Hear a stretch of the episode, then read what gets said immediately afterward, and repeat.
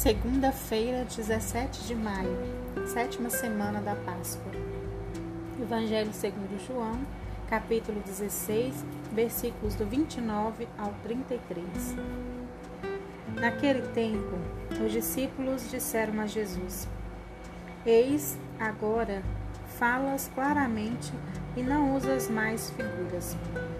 Agora sabemos que conheceis tudo e que não precisais que alguém te interrogue.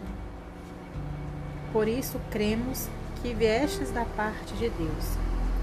Jesus respondeu: Credes agora? Eis que vem a hora e já chegou, em que vos dispersareis, cada um para o seu lado, e me deixareis só. Mas eu não estou só, porque o Pai está comigo. Digo-vos estas coisas para que tenhas paz em mim. No mundo tereis tribulações, mas tende coragem, eu venci o mundo. Palavra da salvação.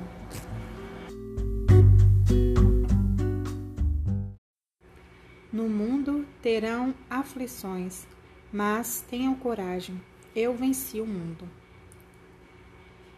Este capítulo do Evangelho de João termina com uma prova de maturidade dos discípulos dizendo a Jesus que agora sim acreditamos que saíste de junto de Deus. Será? Quando Jesus parece duvidar de tal afirmativa, com certeza é porque ele conhece profundamente todos os corações.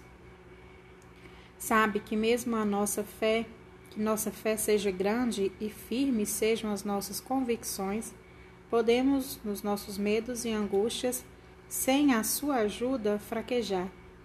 Assim como fraquejaram os amigos que caminharam com ele todo o tempo, ouvindo seus ensinamentos e vendo seus milagres.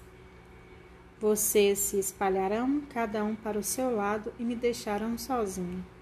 Mas eu não estou só, porque o Pai está comigo, disse Jesus no versículo 20, 33. Esta experiência dos primeiros discípulos serve de alerta para quem pretende colocar-se no segmento de Jesus Cristo.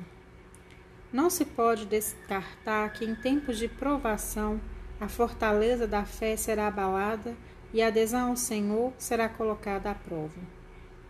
Mas Jesus pede que tenhamos uma confiança inabalável nele, deixando-se guiar por ele, mesmo quando tudo estiver escuro e faltar certeza, certezas e esperanças.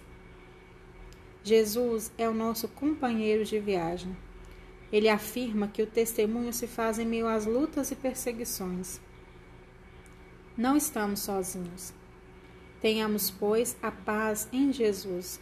Ele venceu o mundo e, ele, e com ele também venceremos. Em sua oração, Coloque-se na presença do Deus da paz e releia o texto do Evangelho, observando palavras ou expressões que tenham te falado ao coração. Saboreie esse momento. Traga à memória momentos de desafio, dor, falta de esperança. Veja como você os venceu e quanta esperança você coloca no amanhã, confiando naquele que venceu o mundo. Reze com fervor um Pai Nosso e uma Ave Maria. Registre no seu caderno de vida os apelos, as luzes que brotaram do seu coração nesta oração. Boa oração.